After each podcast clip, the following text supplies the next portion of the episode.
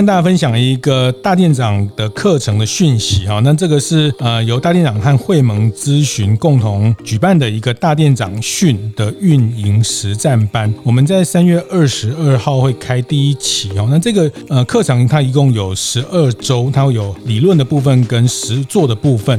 那我们要招募六个品牌，那每个品牌呃可以由创办人跟呃你的店长或是你的储备店长三到五位一起来参加。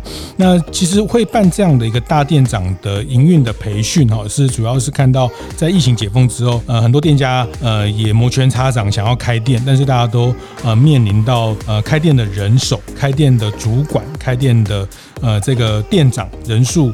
店长的数量欠缺的这个问题哈，那要怎么样透过培训的方式培训出更多可以去帮我们的品牌展店的储备干部？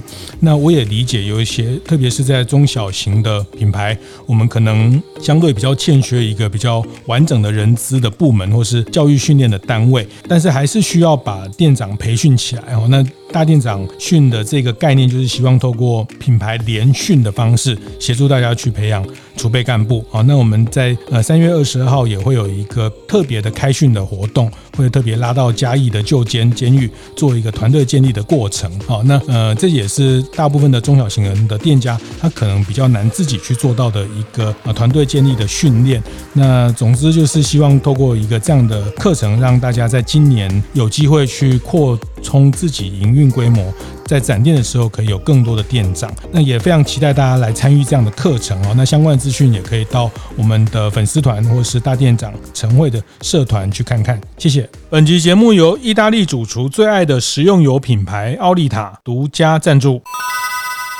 开晨会喽！大家好，我是游子嫣。就有人听到数位转型，就还要数据、要电脑、要资讯，好像很难哦。这个这个心理上这一关，一年前我真的很像是幼稚园的小朋友，但现在我可能已经可以跟你讲、跟你谈数位转型是什么。所以重点应该还是放在愿意去细看你的流程，盘点你的流程，嗯，找出痛点。观念对了，店就赚了。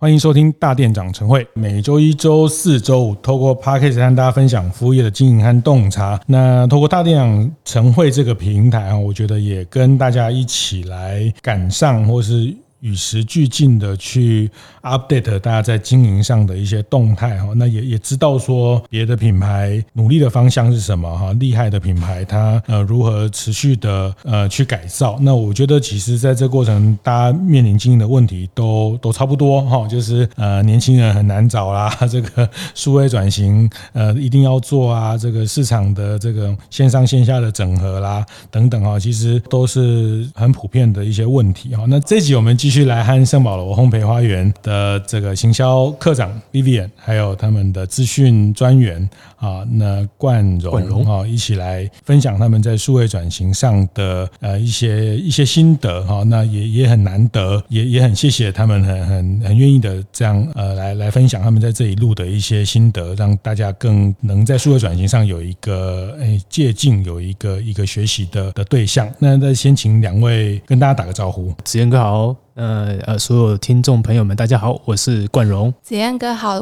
所有听众朋友大家好，我是圣保罗的行销企划课长 Vivian。是是，那在嘉义开始的这个圣保罗啊，那到今年算是第三十一年，三十一年。对啊，有比冠荣的年纪有大一点点，也 有。我我明天满二九哦，是，所以你从小家里就开面包店。对，就是从小呃，同学国小同学生日，我就是要拿蛋糕过去。哦，都你们家免费提供？对对对，无无偿赞助。真的吗？对对。哦，这么好，赞助就是无偿了。对对 对。所以你自己生日有蛋糕吃吗？我自己生日通常是没有的。对对对对，因为我听过这个卡玛咖啡的老板，他也 Benny 跟我讲过，他们家小时候是开蛋糕店、面包店，嗯，那蛋糕、面包就是就是都是要做出去卖的，所以他生日都没有蛋糕，大家都一样，是。对。不过因为你不生日的时候，每天有蛋糕可以吃，是我想吃就可以吃，开冰箱就有。是是，但后来你学的是资讯，资讯，对，嗯，那弟弟。弟弟就是有继续在做甜点师傅嘛，哈。对，弟弟他高中毕业就去日本学洋果子，是对，然后后来去。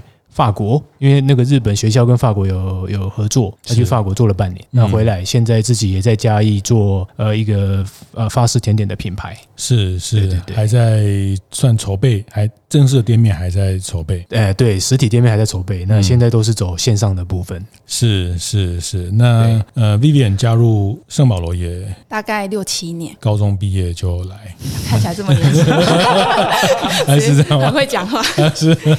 我大概应该是大学毕业，差不多大学，高中有点太夸张了。是，也是嘉义人，对，嘉在地的嘉义，是是是。其实呃，因为我们这两集聊的是呃所谓数位转型啊，其实上一集有谈到，在数位转型之前，其实圣保罗在三十周年的时候，也刚好嘉义的这个设计展在嘉义，那也做了一个 rebranding 啊，这个品牌的一个再造的过程。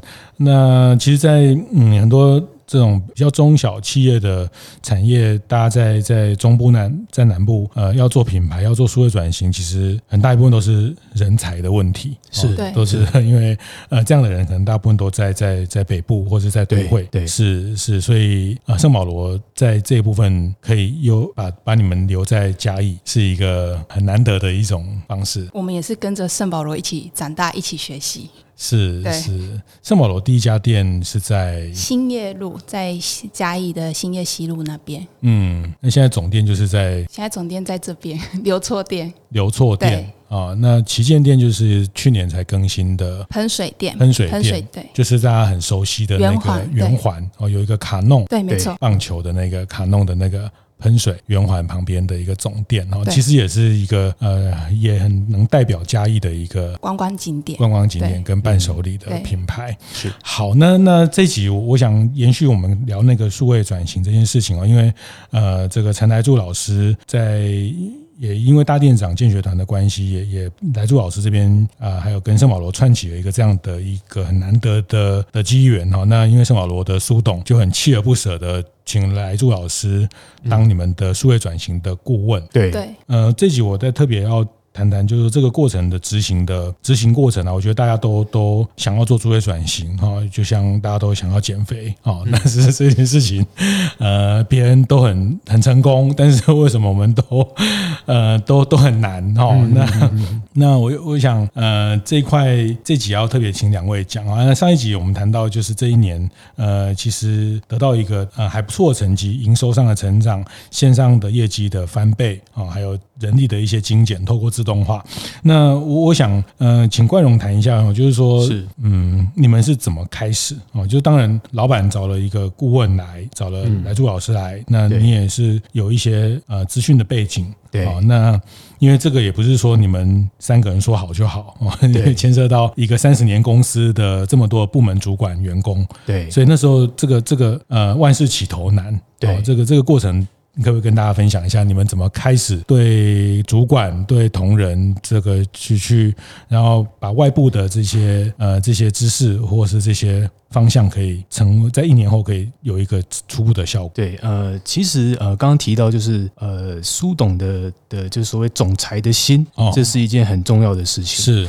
如果总裁不想做这件事情，数位转型是很难去推动的。是，那呃，像我们呃第一次，我只讲一个故事好了。像第一次呃苏苏总要呃第一次的课来助校长的第一次课的时候，苏、嗯、总那一天早上呃那一天刚好在高雄参加一个活动，对，早上九点要上课，他呃六点就是诶，他四五点哦。就从高雄就起床，从垦丁，从垦丁啊，从垦丁出发，然后呃就开车开开回嘉义，然后上早上的课。其实我印象很深，就是校长就说：“哎，他说我感觉到你的决心了，嗯，就是想要数位转型的这件事情。”是对，所以我就觉得呃，总裁的心当然是一件很重要的事情，才能够推动整个数位转型的的进程了。嗯，对啊，总裁有心呐，这个每个总裁都有心，但接下来接下来就是呃高阶主管的脑要能够打开，嗯。那要怎么打开？其实讲的简单，做的难。就是我们整个在上课的过程当中，要怎么样去让我们所有的产销人发财的主管都能够车同轨、书同文。对，就是大家要想一样的东西，讲一样的话，往同样的方向往前走，才能够达到最大的呃力量。那其实有有一个很重要的观念是说。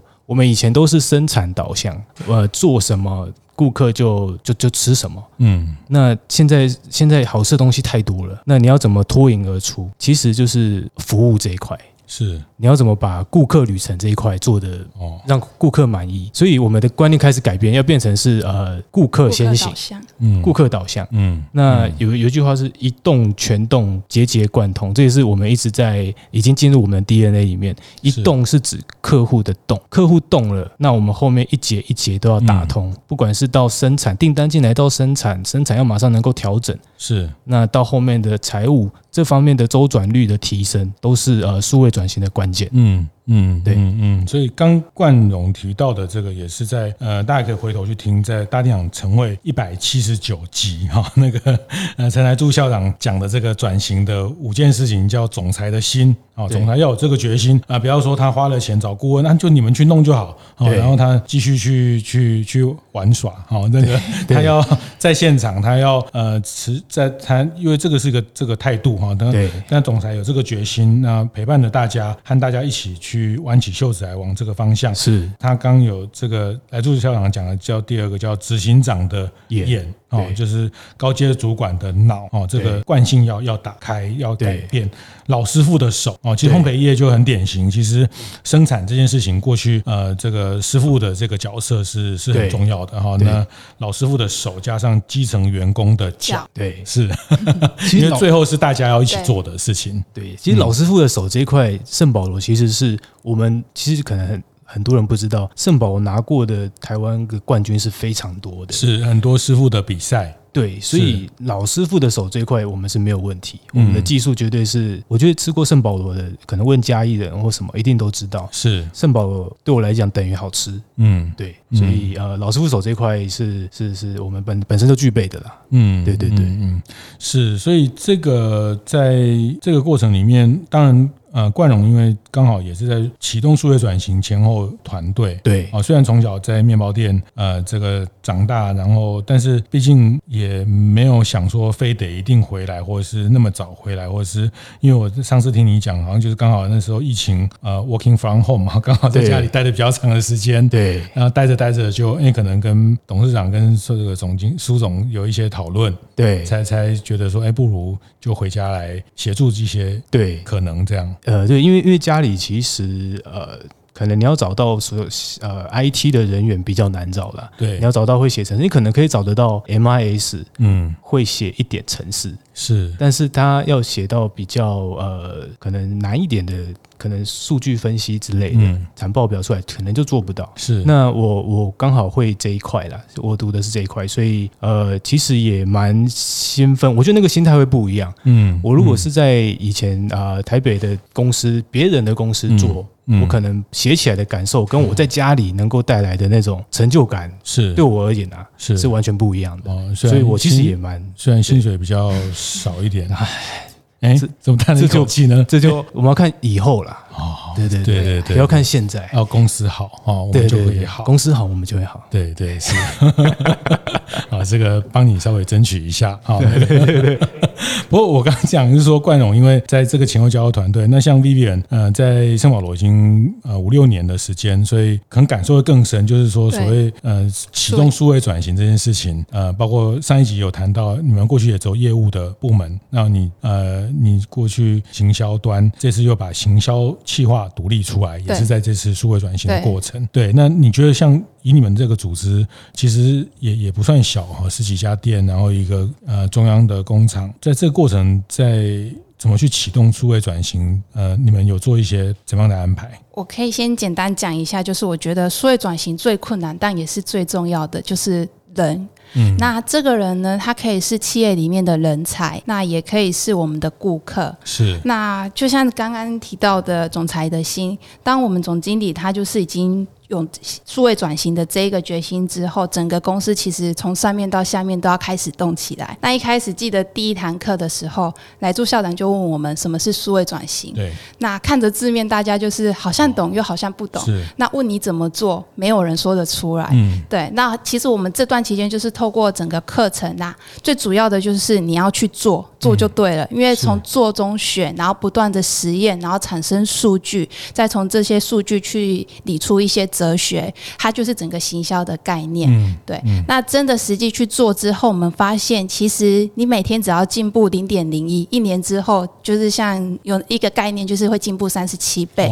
对。所以其实我们现在再回头去想，我们第一次上课到现在，我们就觉得我们很像是升级了，就是本来是 BIBIAN 一点零，现在就变成 BIBIAN 二点零版本。那另外，我觉得呃，要从哪里着手？其实来助校长也有跟我们提到，就是流程的盘点。嗯，你要去盘点每一个生产流程，或者是顾客的流程，然后你的下单流程，其实每一个流程都要去找出这个流程中的痛点是什么。是，当你找出痛点之后，你就会知道你应该要从哪里开始做。嗯，那当你知道你要从哪里开始做的时候，做就对了。这么这么简单呢、啊？我真的觉得行动是最重要的。对，但我我意思是说惯性啊，比如说你要叫大家收集数据啊，你要叫大家多做一些他过去呃不需要做的事情，过去这个大家不会 complain，为什么要那么麻烦？我觉得你做的这些事，你要让大家知道，这也是为了你自己，嗯，还有为了整个公司。当你做的这件事，你可以得到一些奖励的时候，或者是你做的这一些事，对你之后工作是可以很省时又不会出错的时候，大家就会很愿意去做。嗯，像是 RPA 这个东西，其实一开始大家要写这个程式的时候，大家根本不知道从哪里开始，也觉得很困难，甚至没有人想要去动。嗯，那我们总经理就是发起了一个比赛，内部的 RPA。竞赛，那竞赛有当然有奖金，那大家可能会因为这个奖金去做。那当你做出第一支 RPA、第二支 RPA，发现哎，我工作可以减轻很多，我可以提早准时下班，我不用再处理订单，处理到晚上九点多、十点多的时候，那当然就会再去做更多的 RPA，就会更愿意去做。嗯，对，嗯嗯嗯。不过我我猜想，其实呃，因为呃，苏苏董也是一个很热爱学习的人哦。那我我猜想，其实圣保。保罗本来就是一个呃学习型的一个一个组织，或是这个氛围，大家对学习这件事。改变这件事情，其实就有一定的的拥抱，因为我们其实也是在培养自学的能力，还有解决问题的能力。这是我们这最近几年就是在找人才的时候很重视的一块。是，是，是，是。不过刚冠荣讲到那个部分也，也也在呃讨论的是说，从客户为核心，这个也是在数位转型一个很很重要的概念。然后这个上次来助老师也跟我分享了一些这样的看法。哦，所以我觉得这个。呃，我也可以把这个部分再再跟大家多多去分享，因为过去我们比较是从生产或是效率哈，或者是大家呃，比如你有十几家店，你有这个一两百人，你该就要做所谓 ERP 对的这个当做一个一个出发啊，所以营运的效率，但是进入到了社群，进入到会员，进入到销售的这个时代，可能销售端会员，包括上一集我们谈到的数位资产会员，以销售以消费者为核心驱动的商业，其实这边呃简单说就是说，我们做的这件事都是要以那个顾客导向、顾客为 为这个这个中心啊。那但因为市场的商品供过于求，怎么样去包围客户？怎么样去让客户跟这个品牌维持一个呃一个一个年年度或是一个附着高度的互相的消费的频次的增加啊？这个都是在数位转型一个蛮蛮重要的这个这个思考的转。转换是呃，我觉得其实数位转型的这个顾客流程啊，哦，顾客流程其实它会，你把它画出来流程图，它会是一个是循环的，它不会是一个直线而已，它会是一个圆圈，所以它是到后来一路走走走走到结账叫买单之后，其实你要把它接回它的下一次的购物。要怎么做到？嗯，那这个是关键。嗯，那其实复购的问题，重复购买的问题，对对对，复购问题。其实呃，我再我再讲回来，就是呃，我们做数位转型，等一下会再提到顾客的流旅程呐。那数位转型其实主要有一个重点是说，呃，商模的转型是。是，那商模转型，其实我们在这一年来还有尝试了一次，我觉得呃蛮值得说的一件事，就是快闪店这一块。嗯，我们过去都没有呃呃做这种可以接触到我们没有实体店面的。客人的这种呃方式啊，对，快闪店像我们我们办去呃台中啊，办去内力呀，这种我们原本没有实体店就接触不到的这些人，是。那我们呃呃其实就是 Vivian 这边去呃做了一次的勇敢的呃尝试啊，嗯，那那当时其实也是在很繁忙当中，然后去做，效果很不错。嗯，那我们玩出了一套模式。那其实我们呃这一块也可以讲一下，我们特别是跟我们还有跟广告呃商合作。嗯，那它其实是针对某个地区的方圆三四公里哦去打广告。是，然后我们把线上订购。到某两天，我们去让他呃做取货的动作，是可能在家乐福或在哪边做取货。那我想讲的是说，我们透过这次的数位转型的商模这一块，嗯，我们。诶，的确玩出了一套模式，快闪店。嗯，那其实未来我们也会一直在挖掘新的商业模式啊。是，那其实像像刚刚我讲的快闪店，我们过去如果做快闪店，可能不会有所谓的售后问卷这一块。嗯，那这就是顾客旅程，买完就结束了。嗯，你要怎么再跟他建立更多的连接？诶，售后的问卷就是一个很值得去做的，那也是呃我们在这种课程当中学习到的，要怎么把这个变成一个闭环呢？顾客旅程变成一个闭环。是，然后再倒回哎，下一次的复购。哦，是，所以表面上看起来是你们有去做快闪店，但是它后面其实是为了要让整个顾客的接触点、顾客的这个旅程，它有一个一个完整的一个一个所谓形成闭环，形成再次购买。对对对，嗯，它其实也是数位转型的一部分，因为有点像来助校长之前讲的，就是把固定资产数位化。以前可能这些钱就是拿去开新的店啊，但我们现在就不开新的店了，我们把这些钱。钱拿去做广告的成本，那拿去做智能的成本，嗯、对，那让我们的客人他也可以省下运费，节省运费，是对，那也可以做到一个品牌的呃辨识度扩展，对，嗯嗯嗯嗯，这边其实其实还有一个重点，就是说呃，我们开始会去看数据。去分析，呃，校长最常讲的就是哲学、数学实验。实验，那数学这块就是数据嘛。我们之前如果做快闪店，我们不会去分析它。假设我们过去的思维在做快闪店，看对，我们就看营收哦，这次好，这次不好，嗯，啊不好，可能说呃这边的人不喜欢什么，也许不是这么绝对，嗯，所以我们就开始去分析哦，我们做到每一次的快闪都能够算出它的净利率哦，嗯，每一次的快闪，哎，这次看四趴五趴，那我们是不是可以调整我们的商品组合？本来是一条折扣，我们可不可以变成一条不折扣？嗯，两条才有折扣。嗯，开始去观察之后去调整，净利率又上来了。嗯，所以就是看得到才管得到啊。是对，这也是我们的数位转型的一个观念的的修正，然后也进到我们的 DNA 里面。是是，我我觉得这个坦白讲，我觉得这个也不难哦，但是难在要不要做。是 行动。是你说那不难，为什么不去做？好，那呃，我的理解或是我看到的。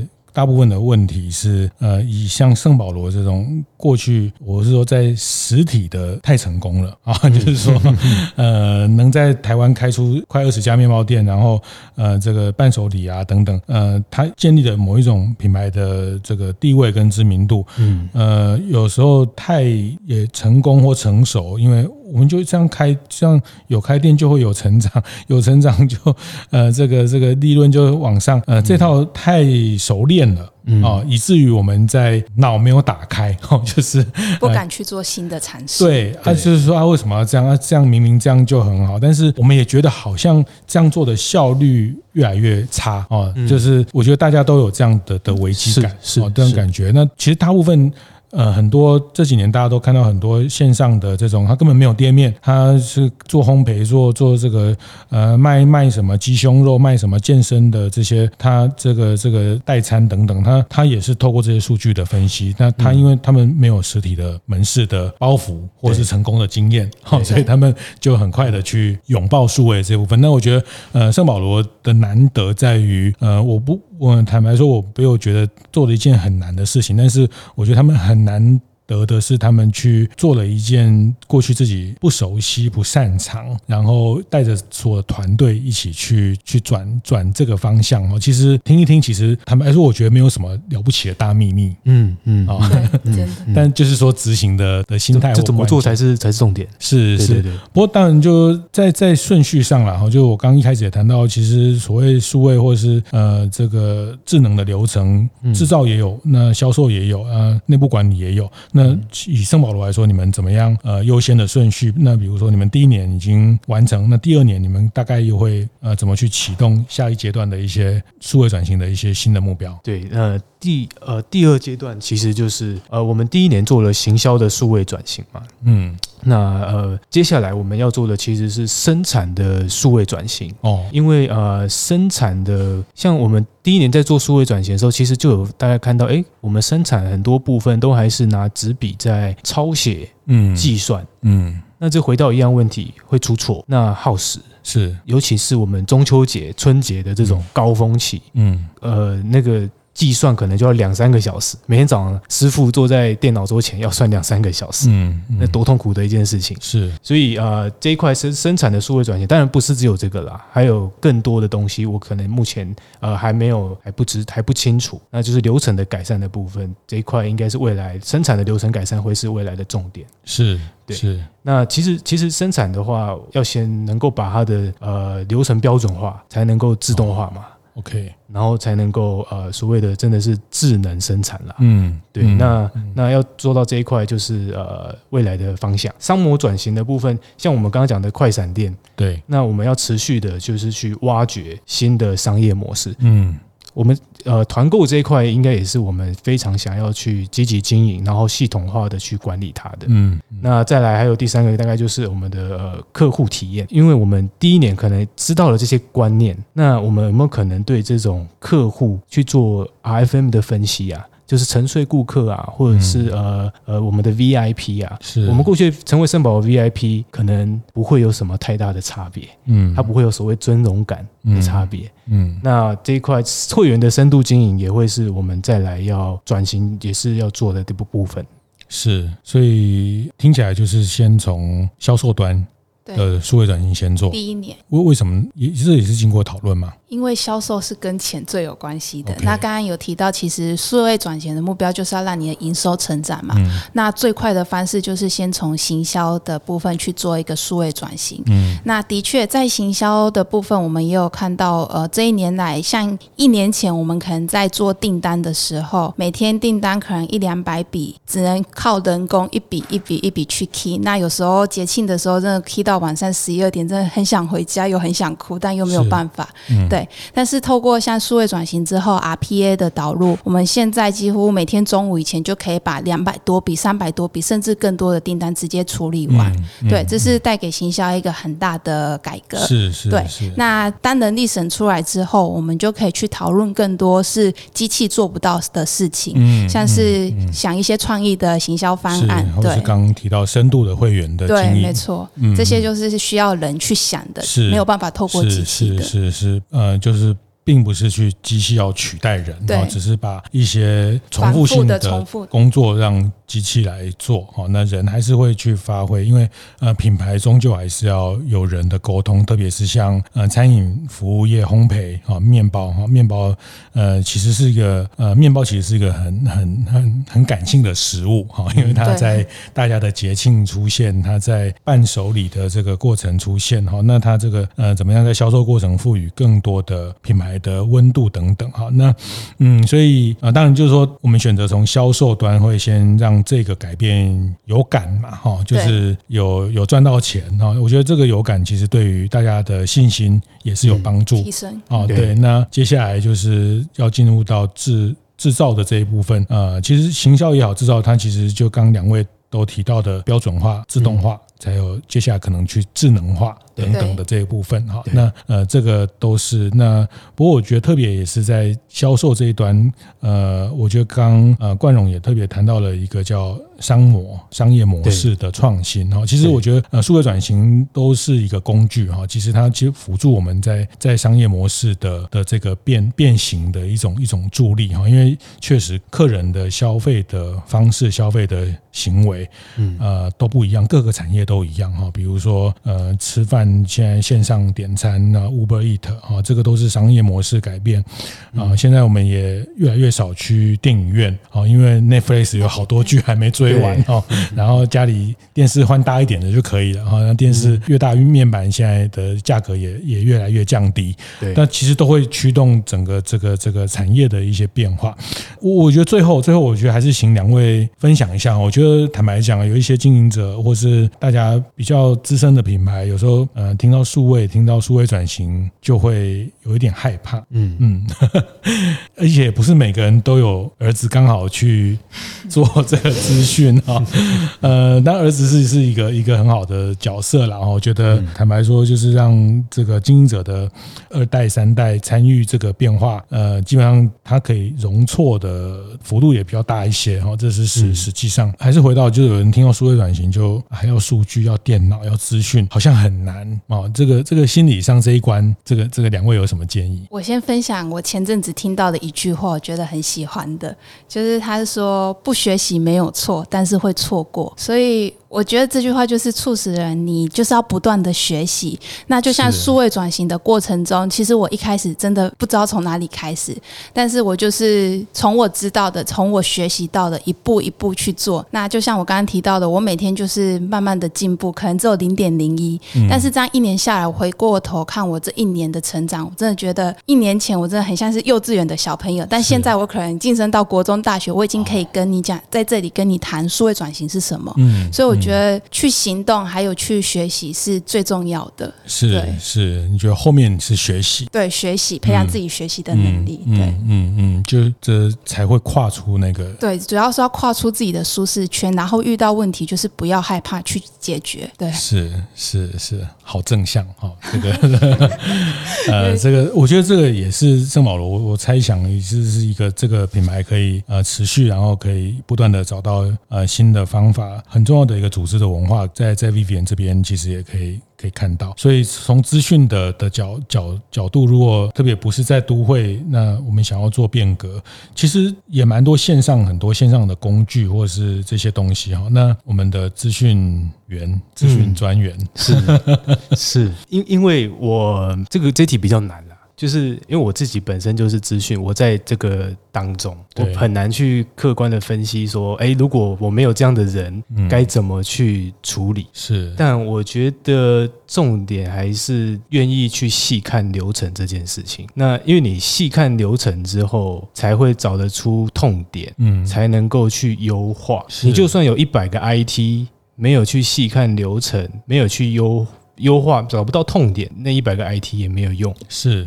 所以，呃，重点是你先盘出流程。那找 IT，当然你如果很很明确的需求跟他讲，那你没有，你儿子不是 IT，你还是可以找 IT 来跟他讲明确的需求，请他去帮你达到。是，所以重点应该还是放在。愿意去细看你的流程，盘点你的流程，嗯，找出痛点，或对对对，或者是说从这里面去定义问题的能力，对对对，好，因为终究其实坦白讲，这些工具，呃，圣保罗用的工具，其实你也都拿得到，你也都用得到。其实还有更多工具，圣保罗也也，其实这个时代这些 IT 的工具，呃，找专业的人，或是呃，这些市场上都都很容易去。其实这个时代。算是很方便的去接触到了哈，那后面还是回到你怎么去定义你自己的问题。对，那怎么去重新去盘点？你要呃，不管是品牌的价值，不管是商业的模式，不管是跟客客人接触的这个点哈，那回到自己的业态，面包店有面包店的业态，咖啡有咖啡的业态，或者说是餐厅，呃，餐厅要克服的可能是是其他的呃点餐啊，你你这些等等啊。那面包店因为它进入了一个呃大家的生活的需求，那就每个业态又有每个业态各自不同的的情况。那有的是连锁店，有的是单店，有的是不同。的甜点店又跟面包店又不太一样，对，所以我觉得反而是像这个冠荣刚提到，就是呃，怎么去看待细看这个流程，去拆解，然后找到那个痛点跟定义问题。这个也是我我常分享啊，就是其实你只要有问题就就没问题，你找到找到问题，其实答案就就不难哦。大部分就是不是很清楚自己的问题，然后看别人这样成功，看别人那样好，然后就说那我我拿那个来用。对，就会变好。其实不太是这样的的思维。重点是这个系统解决了那个人的小问题，然后才解决了他的大问题。哦，那我们看到只是他大问题被解决了。好，谢谢谢谢，这个很棒的的一个结论哈，就是是学习的一种一种开放的的态度。然后第二个，我觉得也是挑战，就是自己怎么去定义自己的问题啊，因为你的问题一定跟别人的问题不一样，是啊，你的组织、你的品牌的阶段、你的。对应到的消费者，即便是一样是面包店，你对应到的消费者的客群，因为价位不一样，因为设定不一样，那个问题要去解决问题都不太一样。好，那我我想也是，呃，这两集透过圣保罗呃一个数位转型的经验来跟大家谈好，那。我觉得很很精彩哈，就是有有机会一定会啊找个机会安排大电影建学团啊来这个 没问题 没问题哈讲好了哈来来圣保罗参访，然后来来分享一下，我觉得大家很需要有这样的一个呃认识，包括心理建设啊，就是诶圣保罗也。这样跨出来，那大家都在经营上都都希望，而且呃这件事情也也是一定要要往这边去做，因为接下来的呃人力的状况是这个人跟设备、人跟资讯合作，这个也是一个必然的时代的需求。谢谢谢谢 Vivian 跟冠荣的分享，谢谢谢谢。会后记得在 Apple Podcast 订阅、评分、留言，有任何想在晨会上讨论的议题，也欢迎提出。大店长晨会，下次见，拜拜。